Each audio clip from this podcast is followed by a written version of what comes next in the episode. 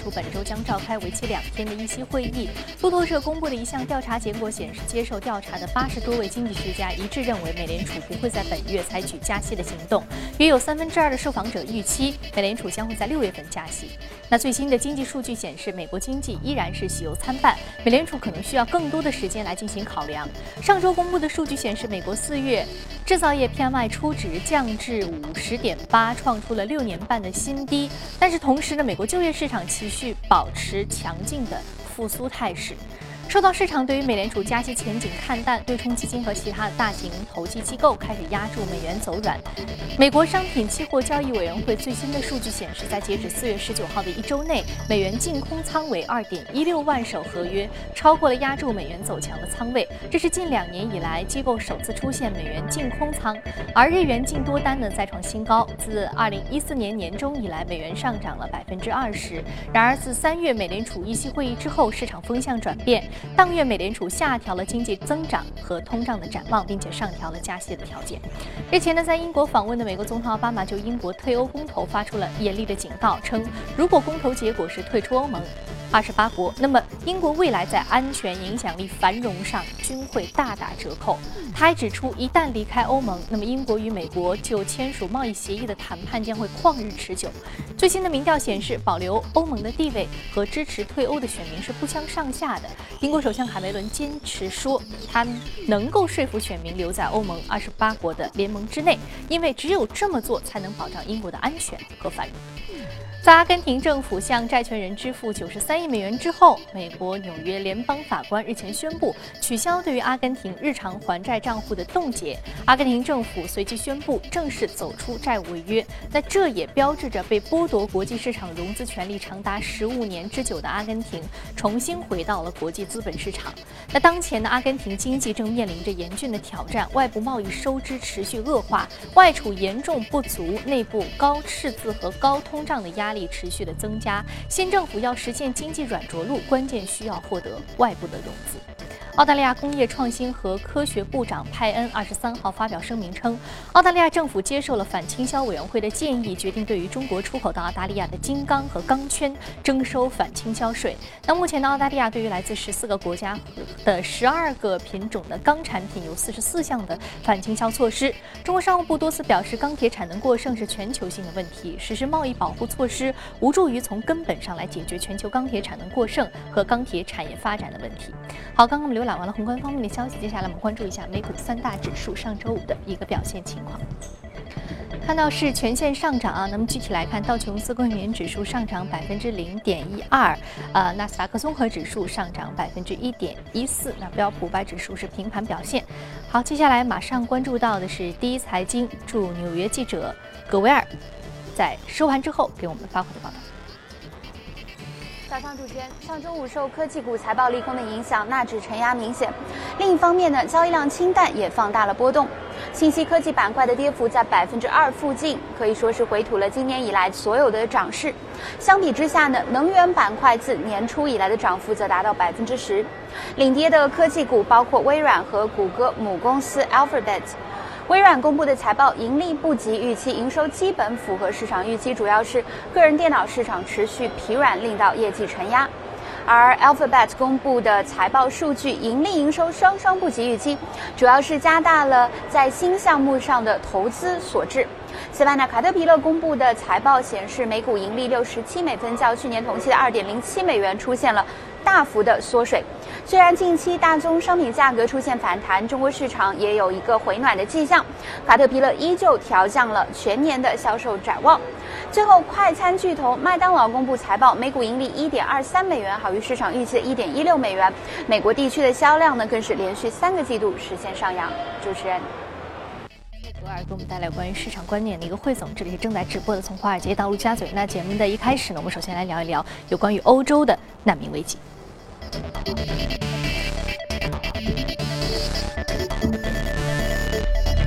现场嘉宾呢是评论员马玉勋女士，马女士早晨好。嗯，马老师，我们知道，其实默克尔在尤其是难民危机爆发之初啊，其实是呼声非常的高的，甚至说，呃，有可能会获得啊当年的这个诺贝尔和平奖。但事实我们看到，其实现在呃默克尔他的一系列对于难民的一个开放政策，对于他自己现在一个政治地位，其实已经起到了一些负面的影响。呃，应该说负面影响非常的大啊。呃，欧洲的难民的问题，然后包括欧土的这个置换协议的问题，其实我们原来的节目是呃陆陆续续谈过一些啊。呃，也是比较看淡呃他的这样的一些政策，对于欧洲的影响，应该说是越来越呈现出负面的这样的一些迹象。所以应该说，在未来，因为是明年就要德国大选嘛。那么这样的一些东西呢，对于默克尔未来的连任，甚至应该说对于欧洲的未来，都是更多的我们看到的是负面的一个叠加。呃，所以基于这样的一个现状的话，我认为他现在呃这种政策还在持续，包括二十三号开始去继续的去和呃土耳其斡旋。那么呃未来不管是说有没有这个斡旋出来的成绩，那么应该说对于欧洲。都并没有什么特别明显的好处的存在。嗯嗯，那我们知道，其实呃，在这个难民处理的这个过程当中，其实默克尔本身自己是有些他自己的政治考量的。应该说，我认为他有很大的个人欲望。呃，很多的事情，我们现在回头来看，他其实很多做做出来的这样的一些事情，更多的是呃基于一个政客的这样的一种考量。比如说什么样的一个他自己的考量？呃，呃比如说，呃，我们认为他其实就是为了这样的一个所谓的呃光环的东西。刚才你提到了他呃有这种呃，比如说诺贝尔和同和平奖的这种考量。所以一个是说有一个就是呃，我们看到特别明显就是说一种圣母的光环的这种欲望。那么他呃就是打开了这个欧洲的大门，向中东的难民开放。那么呃，同时我们看到的就是他呃就是。完全的违背欧洲和欧盟的意愿，把欧盟架在火上烤，就是单方面的去向外承诺，那么拿出来大量的资金去和土耳其来进行合作，那么呃无底线或者说无上限的来接收难民，呃而且呢供养了上百万的难民。那么他一直持续的去向外传递德国欢迎难民的这样一个信号，还和难民去进行一个自拍。那么，呃，这种信号传递出去所带来的就是，那么难民就会持续的涌入到欧洲。我们看到，随着欧洲难民越来越多，其实灾难和危机也充斥了欧洲目前的这样的一个呃景象。法国的事件，那么德国的性侵事件。以及比利时的事件，这些层层叠叠，以及越来越明显的民粹性质的出现，也就是说，比如说像瑞典这样的一些国家，它的现在的难民已经超过了原住民，所带来的就是呃伊斯兰教，对伊斯兰教会把它更多的这种意向意志向当地人去叠加，呃，当地人会被他们的这种生活和呃这种信仰。无论是困扰，还还是造成了实质生活和未来的一种呃各种就业的这种困扰，都已经是越来越明显。所以就是说，虽然最初它可能有一些呃，比如说要把廉价的劳动力引入到欧洲，引入到德国，特别是技术移民这块来给欧洲进行输血，但是现在这些东西和。已经导致和引发的欧洲的危机和灾难相比，已经根本不值得一提。所以，嗯，所以他最初的一个考量，一个是政治上的因素的一个考量，可能是为自己这样一个和平的光环。那另外一方面就是说，确实我们在引入这个廉价劳动力这一个，呃，这一个重要的考量当中，其实德国是非常需要的，尤其它这个出生率比较低，整个老龄化非常的严重，整个欧洲的。板块当中，可能这个问题都是非常重要的一个问题。但是事实上，他们没有考虑到的，说是这个包括叙利亚难民他们本身的这个宗教信仰，还有包括他们的一个这个呃社会不稳定因素和流动性，对和犯罪率的提升。对，所以就是说，我们看到的这种呃问题的传导和指向，最终的结果就是。他不管是原来想获得诺贝尔奖也好，或者说《时代周刊》给他风云人物也好，甚至奥巴马称呼他为是政治和道德的风范，那么勇敢也好，那个就是可以认为，其实呃，当初欧洲和呃奥巴马，也就是说和呃美国政府共同的导致了中东的这样的一些不稳定的因素。同时呢，因为美国隔着大洋。更多的难民涌向欧洲这样一个事实，所以，呃，莫大妈这样的一些做法，确实是得到了叙利亚人的这样的一个欢迎爱戴。呃，外围包括给他的这个四大勋章、四大自由勋章也好，呃，这是外围的一些声音，也就是说，国际社会上面可能会冠冕堂皇的去歌颂他，然后给他一些正向的这样的一些引导。但是呢，呃，从欧洲的目前的这种表态，以及呃，特别是德国。国内人的这种表态来看，舆论已经基本上完全的转向。那么，默呃默克尔应该说面临的是未来的更大的一个困扰，因为现在就是欧盟的副主席公开的就开始说，从今去年八月份从来呃在那之后没有说过这种话，就是说默克尔的这些行动直接导致了欧洲更多的分裂。法国已经给他定了原罪，就呃说因为他呃打开了难民，就是欧呃中东难民向欧洲的这样一个大门，而且他国内的人现在。民意的半数以上是反对他接下来的连任的，特别是因为他这样的一些危机，越来越多的呼声是希望他尽快的下台。嗯嗯，所以所以说，其实他本来希望一个一箭双雕的一个政治考量，现在可能变成了一把双刃剑，对于他目前的一个政治生涯可能会起到比较大的一个负面作用。对，所以我们接下来就看到的就是二十三号他去土耳其斡旋，呃，因为土耳其在这个问题上是起到了应该说是主导作用，他会呃越来越。更多的呃左右欧洲的一个选择，欧洲也并没有特别的多的选择，因为现在呃百分之七十的以上的这个海岸线都被土耳其呃就是这样控制着。那么土耳其就是有更多的筹码，所以这样一个无底线就是也可以认为比较贪婪的土耳其，未来带给欧洲的更多的是灾难，因为现在就是他希望。呃，加入欧盟，希望呃在申根的这个免签上面得到更多的优惠和开放。所以就是虽然就是现在五月四号这个最后的时间没有到，那么七十二项对他的这个申根协议免签的要求，他连一半都没做到的情况下，他每天偷偷的开放地中海的这个通道，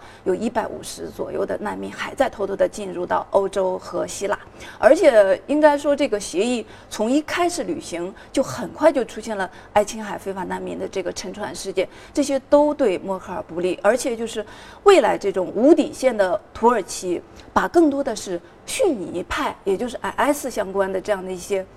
呃教派，伊斯兰教的这个主主要的成员引入到了欧洲，因为这些人他是特别大的一个家族，那么一个人进入到 欧洲之后，未来就是很快，因为他可以呃居留，可以呃工作，那么。这样的一个很正式的东西，未来就是他可以很稳定，他会马上把他的大家族带到德国来进行团聚。所以逊尼派他所引领的这种极端性的。呃，穆斯林到来，特别是进入到德国，一定是更多的危机和灾难进入到德国。因为现在 S 已经明确把德国作为它的一个目标，比如说像科隆的呃，就是机场，还有总理府，都是现在他们重点。可能接下来还会有一定的这种爆炸也好，或者是一些灾难的危机，已经现在越来越。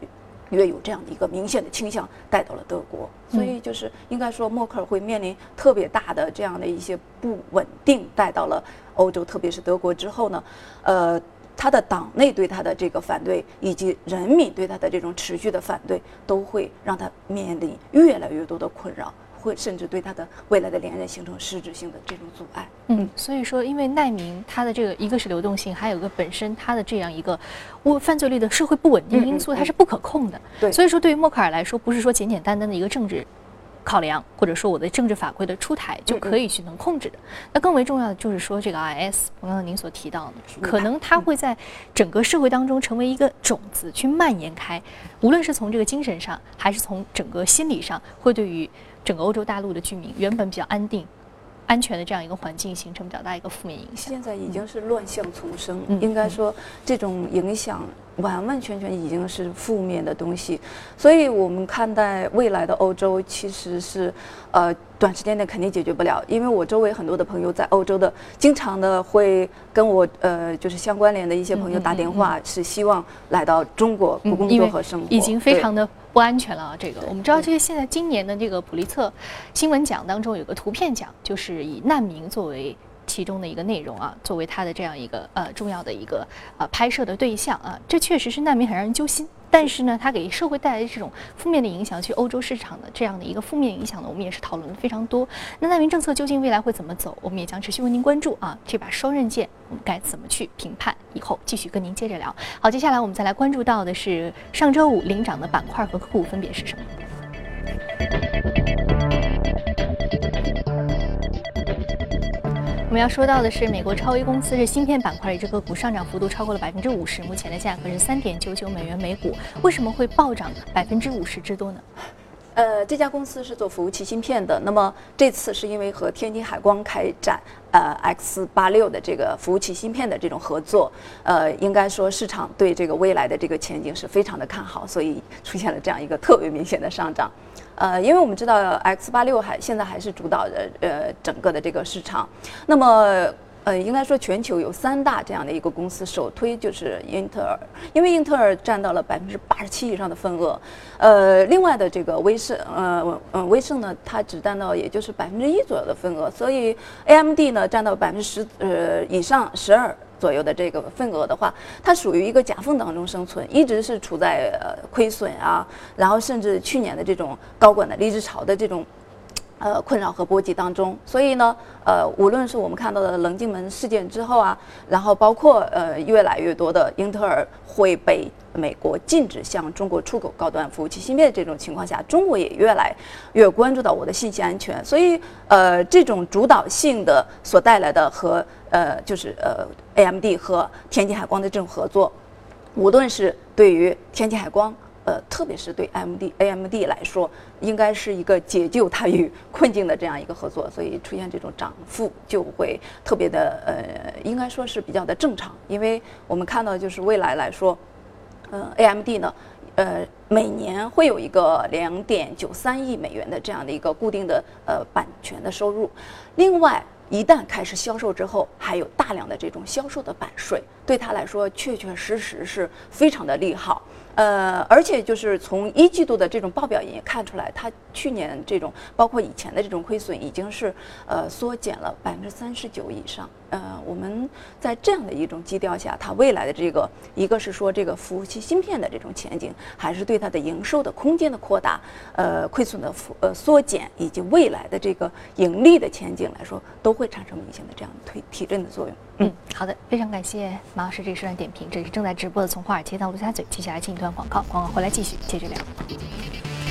好，这里是正在直播的，从华尔街到陆家嘴。接下来我们来浏览一下重要的公司动态啊。首先，我们来关注到的是苹果。从美国到欧盟，苹果面临的是一个批评逃税或者是逃税的这样一个状态。那美国苹果公司联合创始人沃兹尼亚克日前就表示，包括苹果在内，所有企业都应该按百分之五十的税率缴税。目前的苹果通过爱尔兰分支把许多业务转移至欧洲，只需要按百分之二的税率缴税，而非美国百分之三十五的税率，令到美国税务官员鞭。长莫及。欧兹尼亚克表示，他本人并不爱钱，这一点有别于苹果另一创始人史蒂夫·乔布斯。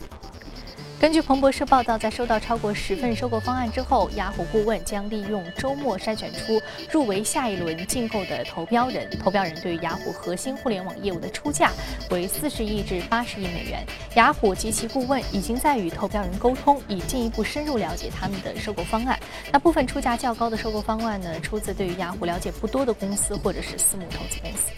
德国大众集团发布的业绩数据显示，受尾气排放门的影响，2015年大众集团税后净亏损13.6亿欧元，与2014年税后净利润110.7亿欧元反差明显。那数据显示，大众集团用于应对排放门的资金拨备高达162亿欧元，是造成亏损的主要原因。那大众称呢，除了排放门之外，日趋激烈的竞争环境、利率、汇率以及原材料价格波动，均对于大众集团构成挑战。德国运输部部长宣布，为了改进尾气排放控制软件，大众、奥迪、梅赛德斯奔驰、保时捷、欧宝这五个德国品牌的汽车制造企业自愿在欧洲范围内召回六十三万辆汽车。那报告显示，除了大众之外，没有发现其他车企在汽车上使用识别尾气测试的作弊设备。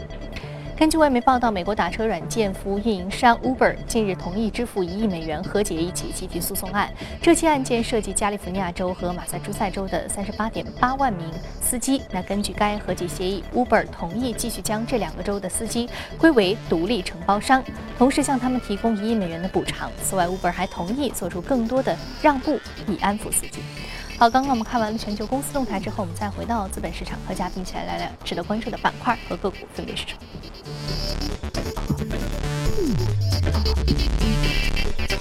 好，我们首先来说到是联合技术公司，是航天航空板块的一只个股，另外呢是黄金矿业公司，是金矿板块。我们首先来说一说航天科技公司。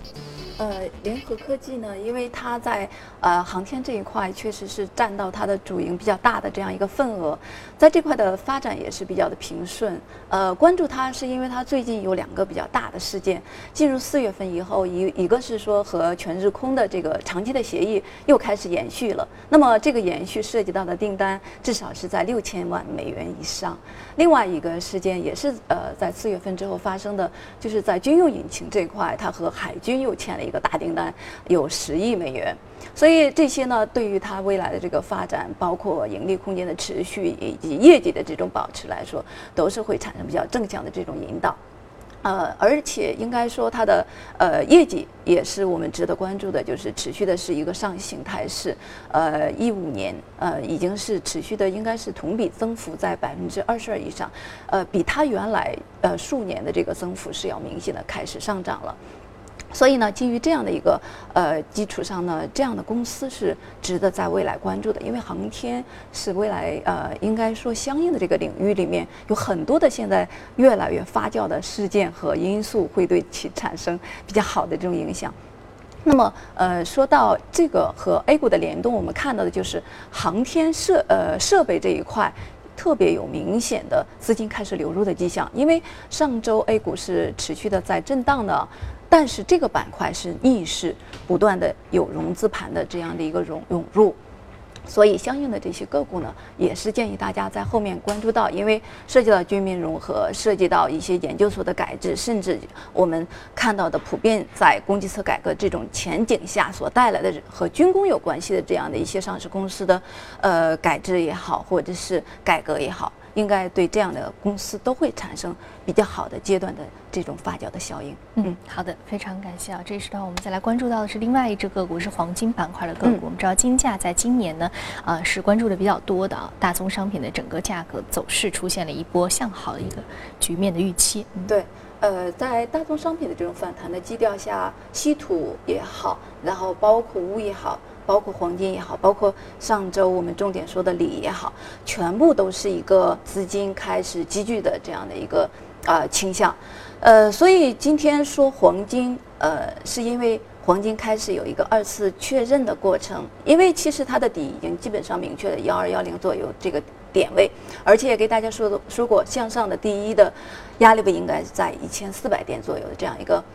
呃，未来的这个趋势会是持续的反弹，所以我们要看到的就是一个大的基调，一直在强调的这一点就是，呃，在这种经济的全球的趋缓的情况下，越来越多的央行采取了超发货币、量宽的这种呃政策。它所带来的就是更多的货币追逐有限的资产，那么所带来的就是以大宗商品，并不只是说的是期货，而是和现货的相结合，而是和上市公司的相结合的这种态势下，它所带来就是这些资产都会出现明显的上涨，那么黄金肯定是这样一种趋势。所以今天提到的这只个股也是基于这样的一种基调，未来呃也会持续震荡的上行，因为它是在一三年受到金价的一个，应该说它当时的生产的成本已经是高于当时的金价的在市场的这种价格，所以呃大量的这种停产也波及到了它。但是呢，今年开始的这种反弹，它是明显的开始受益，呃一月份到现在已经涨幅超过了四点二九倍。所以呢，呃，基于这样的一种基调，也是同样的建议大家关注到很多的 A 股的相同类的这样的一些公司，而且呢，我们知道的就是刚才提到的，为什么重点说有色，呃，包括黄金、包括稀土这些，因为是持续的，也是逆势资金，呃，应该接近一两个月的时间了，因为有色是从年前就该开始跟大家说。呃，目前这种资金的继续的涌入和扩散在有色里面并没有停止，包括原来重点说的铅锌这一块。呃，所以呢，我们要知道的就是有色是未来一个重要的资金集聚的板块，它所带来的这种辐射效应，以及它在板块里面，因为今年可能很多的大板块会是轮动啊。那么有色会呈现出来细分的品种不断的这种轮动的走势，它所带来的这种效应，对于有色板块的整体来说都会产生明显的这种提振。嗯，好的，谢谢马老师这一时段的一个点评。这里是正在直播的从华尔街到陆家嘴。那今天播出的内容，你可以通过我们的官方微信公众号“第一财经资讯”查看。另外，你有什么样的意见和建议，可以通过微信留言。此外，您还可以到荔枝和喜马电台搜索“第一财经”进行收听。此外呢，第一财经网站全新改版上线，更多的财经资讯视频，请上一财 .com。节目最后来关注一下古罗马，四月二十一号迎来了他的第两千七百六十九个生日。二十四号，罗马人以复古的方式为他庆生，再现了这座永恒之城的昔日辉煌。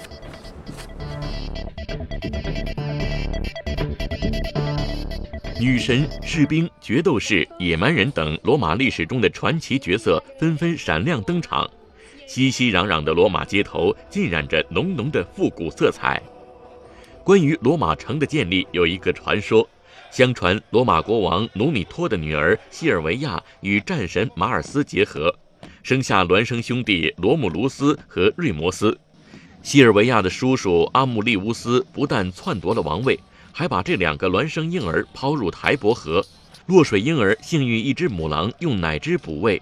后被一猎人养育成人。后来，两兄弟长大后，不仅迎回外祖父，让他重登王位，还创建了自己的城市，但却为谁来做城市主宰发生争吵。罗姆卢斯最终杀死了瑞摩斯，并以自己名字命名新城为罗马。